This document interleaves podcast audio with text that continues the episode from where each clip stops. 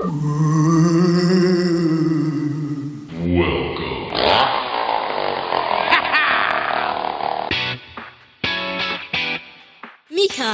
der Podcast rund um Sozialpolitik, Sozialwirtschaft, Diakonie und Kirche. Guten Tag und herzlich willkommen zu Mika, dem Podcast der Diakonie in Bayern, dem einzigen Diakonie-Podcast in Deutschland, in dem auch über Kürbisse gesprochen wird und der ansonsten Halloween fast komplett ignoriert.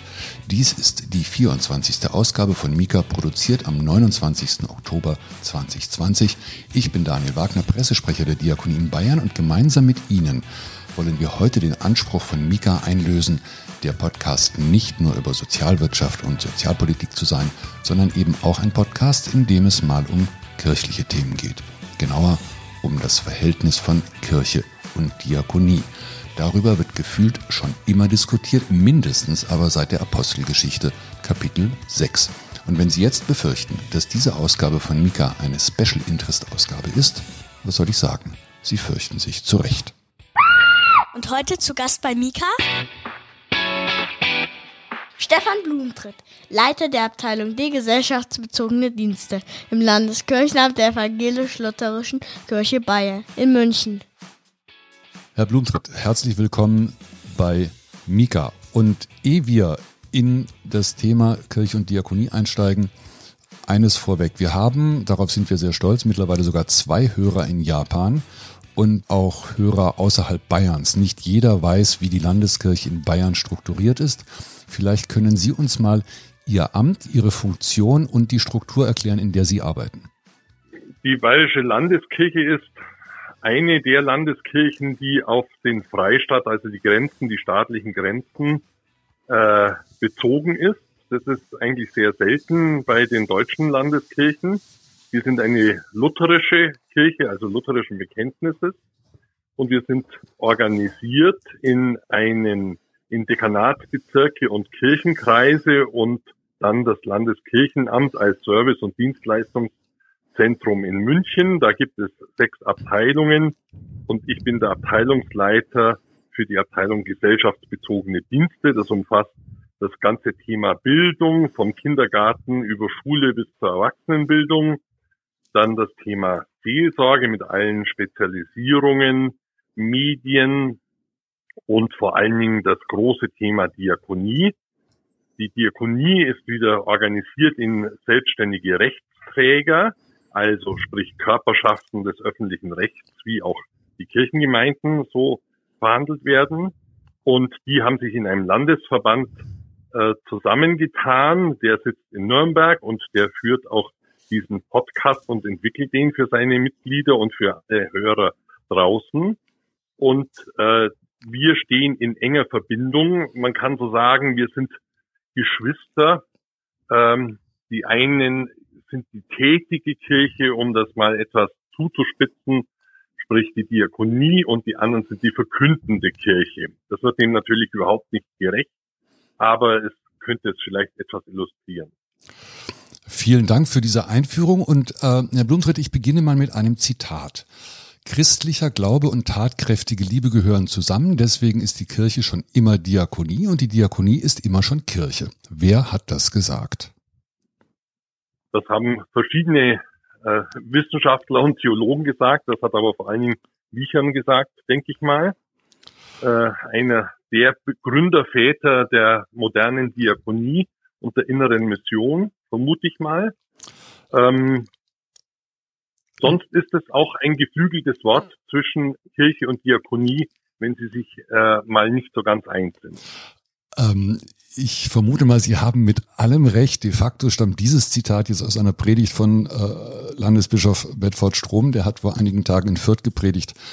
Und äh, das ist aus der Pressemeldung entnommen. Aber wie Sie äh, richtig sagen, es könnte auch wahrscheinlich sein Amtsvorgänger gewesen sein, es könnte Ihr Amtsvorgänger gewesen sein, es könnte der Vorgänger des jetzigen Diakoniepräsidenten gewesen sein oder oder oder.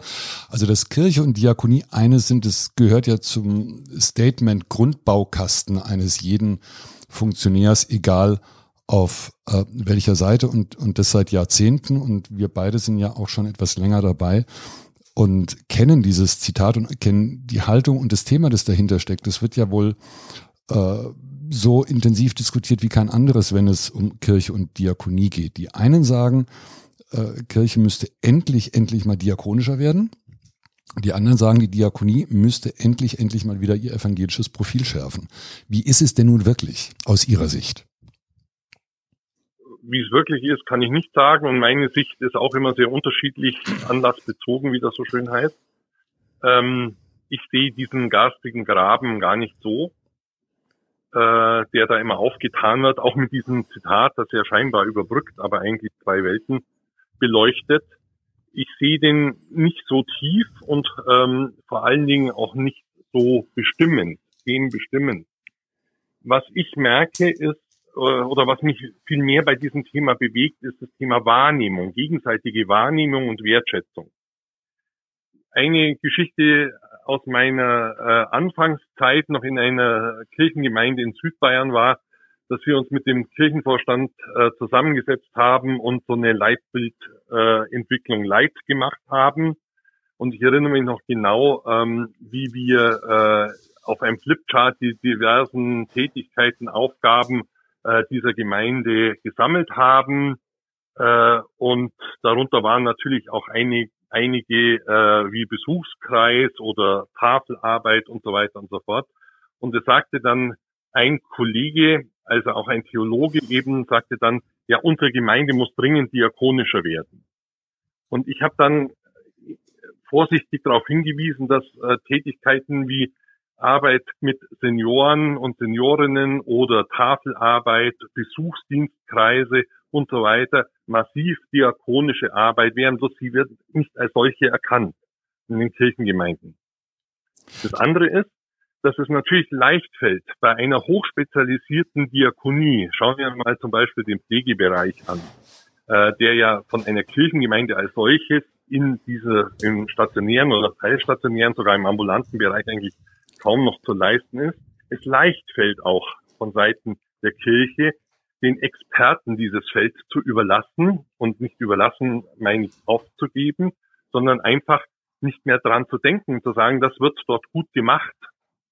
Und dann kommt mir dieses Verhältnis eben oft so vor wie in einer lange, gut eingespielten Ehe, äh, wo auch dann der oft äh, bayerische Satz, nicht geschumpfen ist genug gelobt, äh, gilt. Also ist doch klar, dass wir uns wertschätzen, ist doch sowieso gut und ihr macht was Wichtiges und wir machen was Wichtiges, aber wir sagen es uns nicht.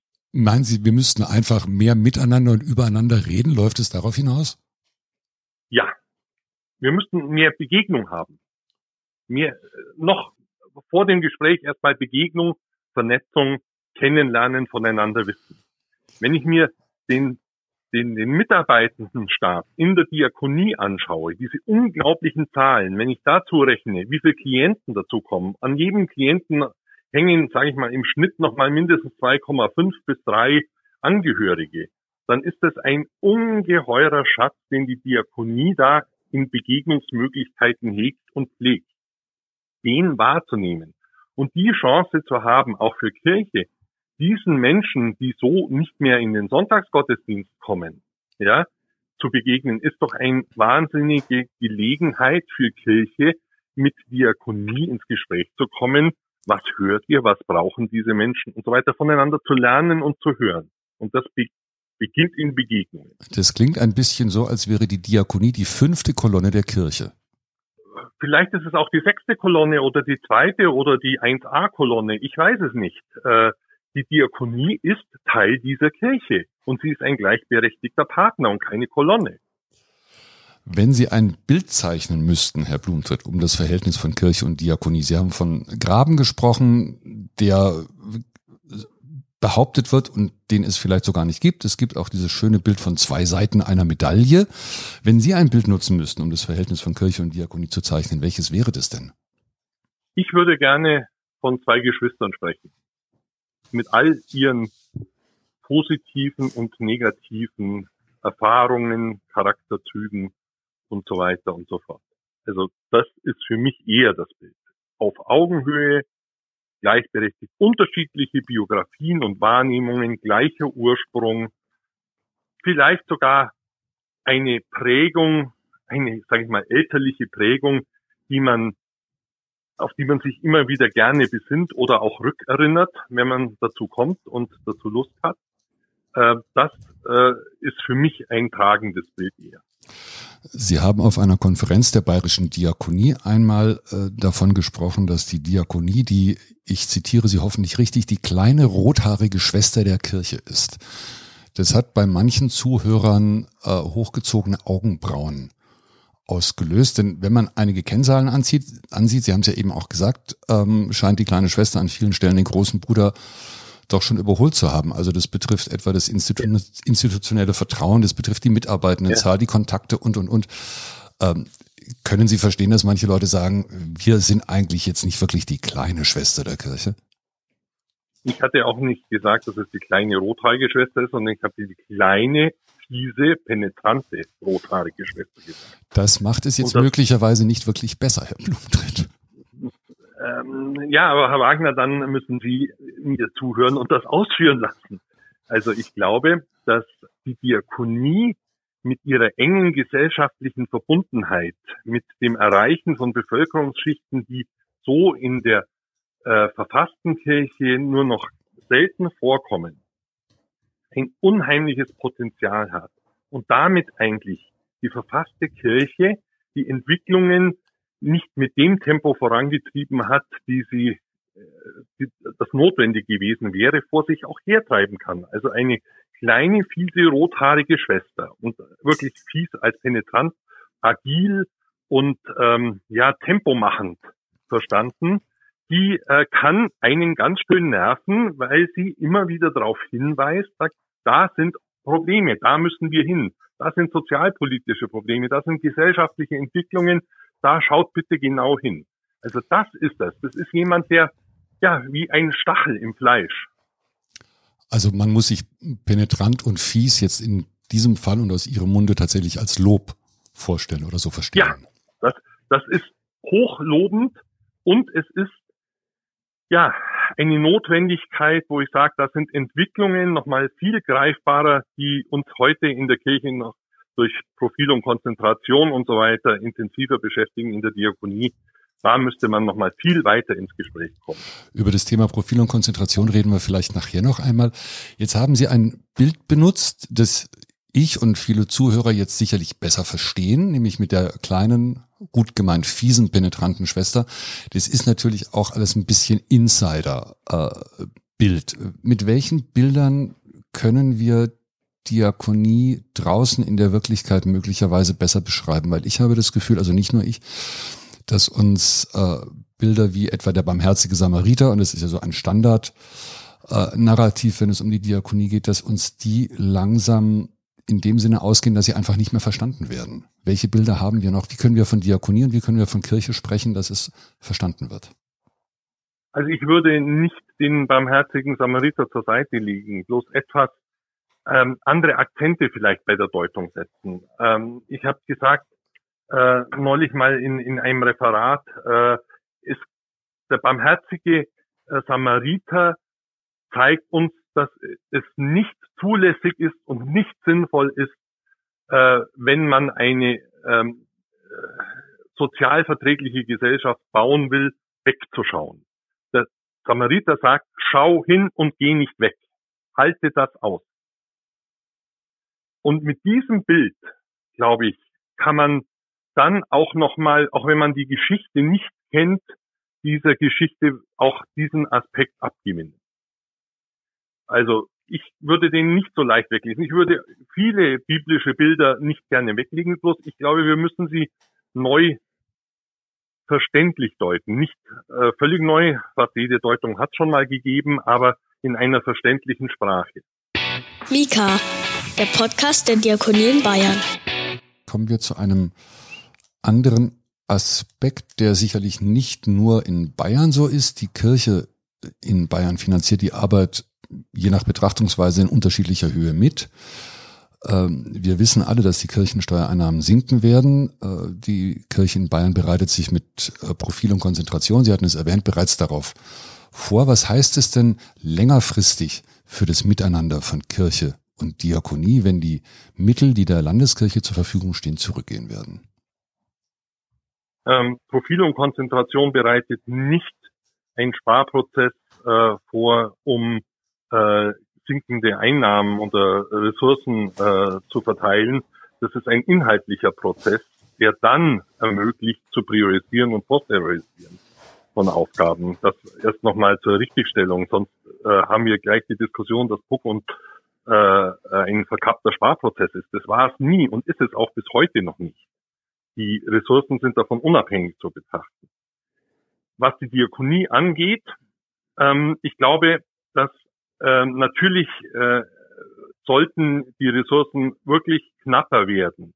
Und wir haben ja zwei äh, Ressourcenprobleme. Das eine ist äh, die finanziellen und die Kirchensteuereinnahmen.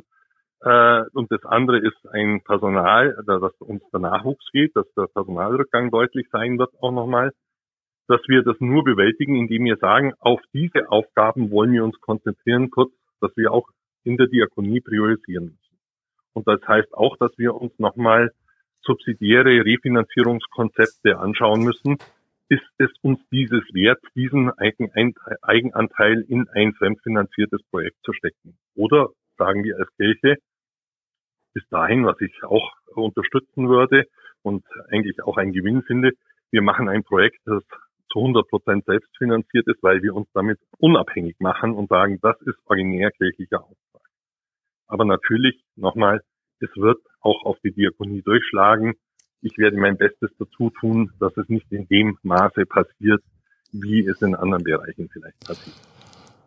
Ähm, auch wenn es stark für die Diakonie. Auch wenn es jetzt ein bisschen der Blick in die Kristallkugel ist, aber ähm, unglaublich viele Projekte und Arbeitsfelder werden subsidiär äh, finanziert. Das heißt, äh, die öffentliche Hand, die Kassen äh, leisten einen Anteil. Die Diakonie bringt einen gewissen Eigenanteil mit. Der ist mal höher, mal niedriger, mal wird sie dabei von der Kirche unterstützt, mal nicht. Welche Arbeitsbereiche wären denn vor diesem Hintergrund aus Ihrer Sicht dann mittelfristig möglicherweise verzichtbar? Ich glaube, dass man, ich, ich möchte lieber mal positiv äh, formulieren.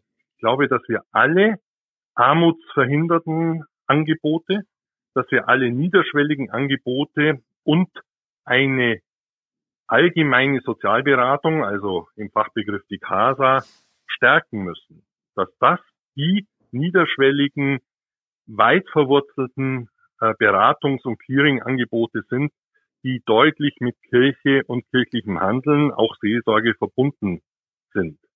Alle anderen Aufgaben, ob die dann noch möglich sind und in welchem Umfang, muss man dann weiter entscheiden. Aber ich glaube, dass wirklich CASA, Beratungsangebote, Armutsprävention die großen Themen sind.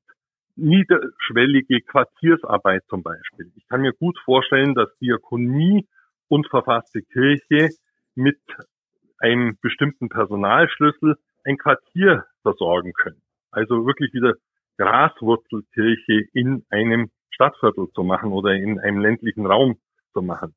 Das sind so Ansätze, glaube ich, wo wir auch nochmal begreifen können, was ist wichtig und was ist nicht wichtig.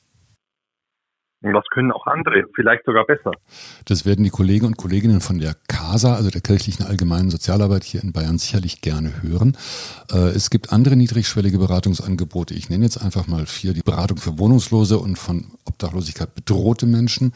Es gibt die Suchtberatung, es gibt die Schuldnerberatung und es gibt die Schwangerschafts- bzw. die Schwangerschaftskonfliktberatung. Wie sieht's mit denen aus?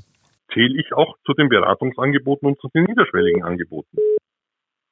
Genauso auch wie die Erziehungsberatung. Auch das wird die Kollegen und Kolleginnen vor Ort freuen zu hören, wenn die dazugezählt werden, weil das umfasst dann ja doch, also wenn ich das jetzt in der Summe sehe, bleibt dann doch sehr vieles, wie es ist in ihrer Schilderung. Denn die großen Arbeitsfelder Kinder- und Jugendhilfe, Altenhilfe und Behindertenhilfe haben Sie jetzt hier ausdrücklich ausgenommen, die ja auch ein anderes Finanzierungsmodell haben. Das sehen Sie richtig. Es gibt der nächste Themenkomplex. Es gibt eine ganze Reihe von Herausforderungen, wo Kirche und Diakonie momentan beide gefragt sind, jeweils auf unterschiedliche Art möglicherweise. Was glauben Sie denn sind die zentralen Themen für Kirche und Diakonie, sagen wir mal, in den nächsten fünf bis zehn Jahren? Und die Frage der Mitarbeitenden im Raum der Diakonie, äh, der, der Kirche würde ich jetzt an der Stelle gerne mal auslassen.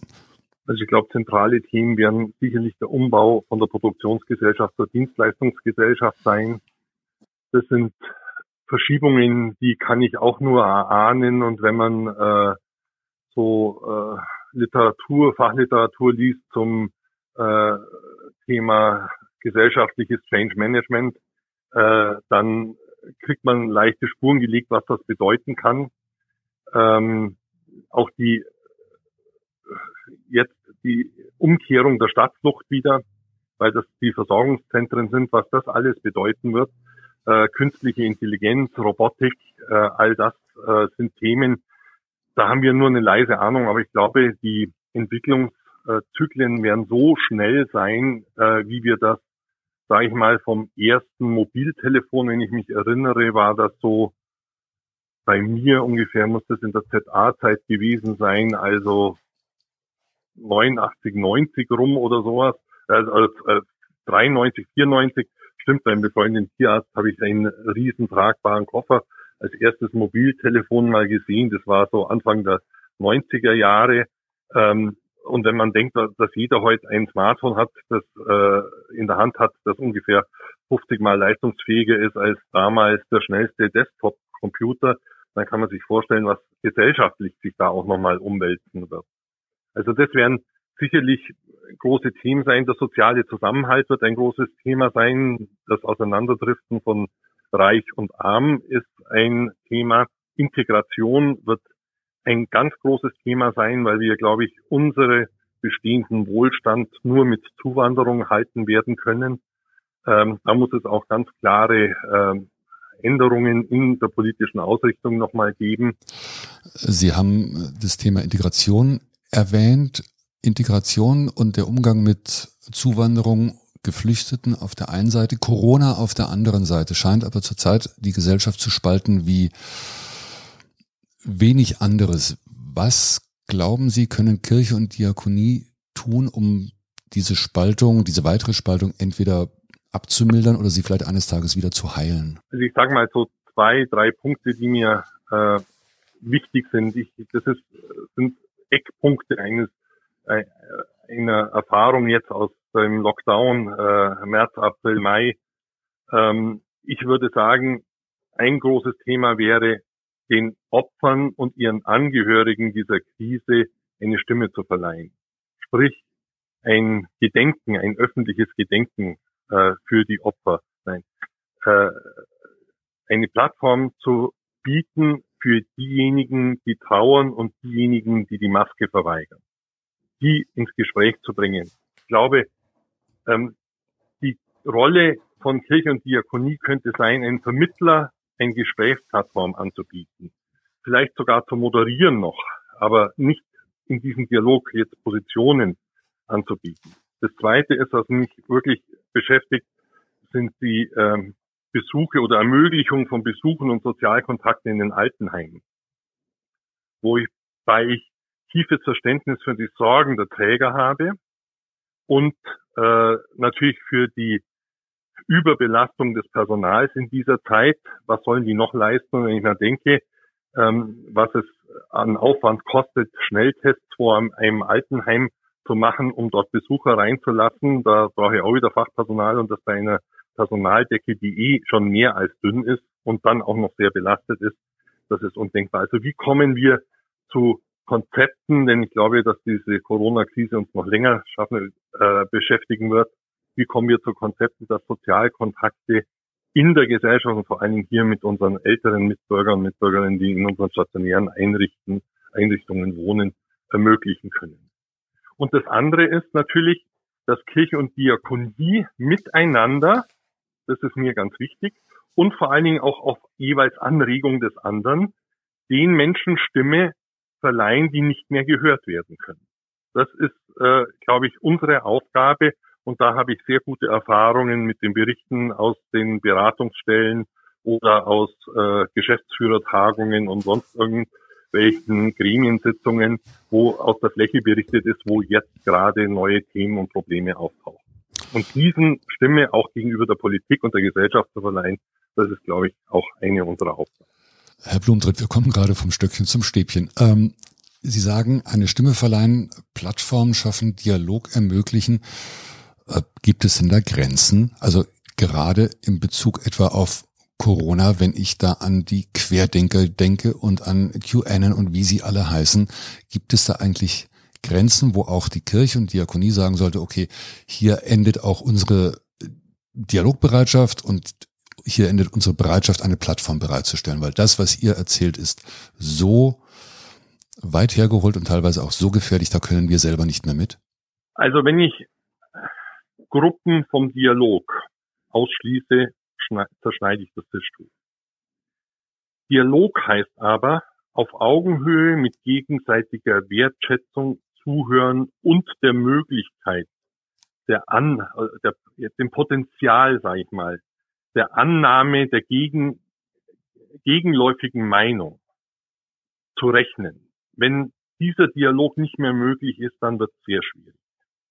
Ähm, alles, was in Verschwörungstheorien geht, ähm, was äh, in den rechtsextremistischen Bereich geht, ist für mich völlig unverständlich. Auch eine Autoritätskritik jetzt eines Managements der Politik dieser Krise ähm, jetzt schon zu beurteilen, äh, halte ich auch für sehr schwierig und damit den Staat der übrigens wir sind und nicht die Regierung, äh, zu verbinden, das kann ich kaum nachvollziehen, aber ich würde immer wollen, dass auch mit diesen Menschen, die diese Haltungen haben, noch geredet werden kann.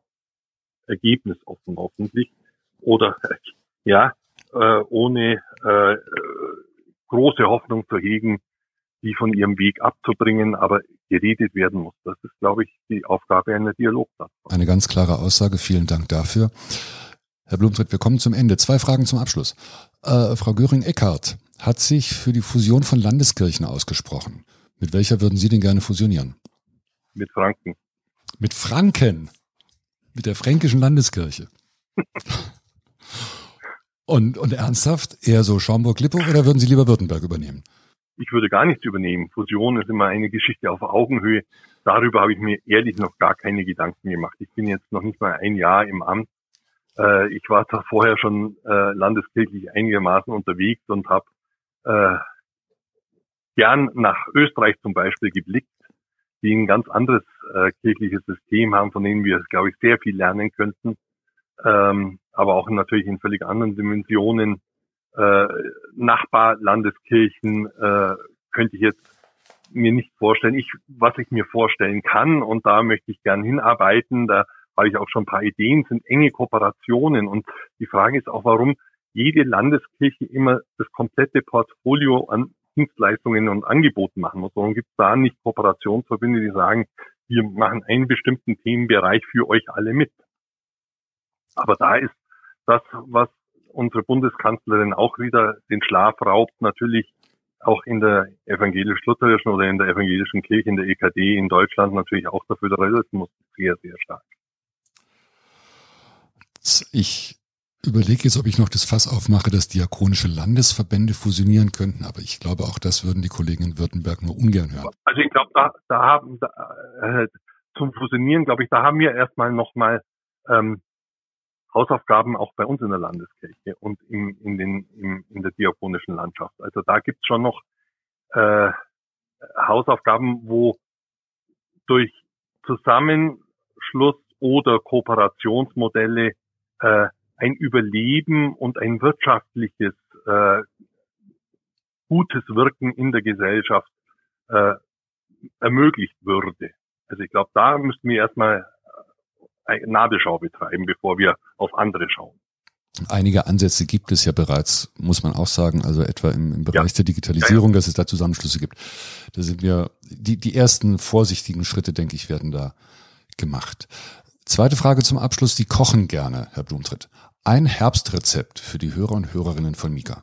Oh, da habe ich jetzt was ganz Tolles gemacht neulich. Das fand ich richtig toll. Ein Risotto mit Kürbis und gelben Rüben fein gerieben, so dass das wirklich schön orange ist und das Ganze mit, also orientalisch mit Kreuzkümmel und Kardamom und so weiter gewürzt Und dazu gab es eine Entenbrust obendrauf als Topping dünn aufgeschnitten. Klingt fantastisch. War das eine Eigenentwicklung oder haben Sie das bei Essen und Trinken geholt? Das habe ich bei, glaube ich, mal gelesen, äh, bei Essen und Trinken, aber das sind immer Bilder, die ich dann vor Kopf, im Kopf habe und koche dann immer rezeptlos.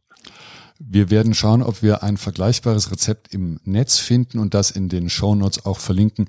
Herr Blumtritt, ganz, ganz herzlichen das Dank. Sie bestimmt bei Essen und Trinken, ja. Sie hören Mika, den Podcast der Diakonie in Bayern.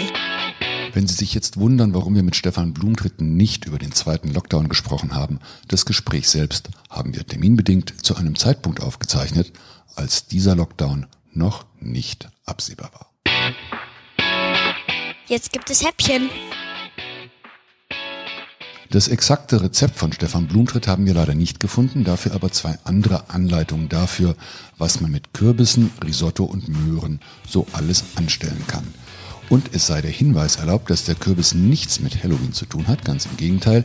Wie eine neu entdeckte Handschrift belegt, hat Martin Luther selbst empfohlen, den Reformationstag mit einem Kürbisgericht zu begehen. So, auch wenn wir immer behaupten, dass Mika der einzige Diakonie-Podcast in Deutschland ist, der der einzige Diakonie-Podcast in Deutschland ist, so ganz stimmt es natürlich nicht. Es gibt noch andere und an dieser Stelle also ein Shout-out, wie man das im Jargon so nennt, an den Landesverein für innere Mission in Schleswig-Holstein, das ist ganz oben im Norden. Zwei Ausgaben des Podcastes von den Jungs und Mädels sind bereits erschienen. Zu finden sind sie bislang nur auf der Homepage des Landesvereins. Wir verlinken in den Show Notes reinhören lohnt sich eine Mika-Empfehlung. Das war's von Mika für heute und an alle anderen Verbände noch der Hinweis, liebe Caritas, liebe Paritäter, liebe AWO, liebes Rotes Kreuz, liebe Zentralwohlfahrtsstelle der Juden in Deutschland. Wir wissen, ihr seid in den letzten Wochen bei Mika etwas zu kurz gekommen. Seid versichert, wir haben euch trotzdem lieb. Es kommen auch wieder andere Themen, dann wieder mit euch.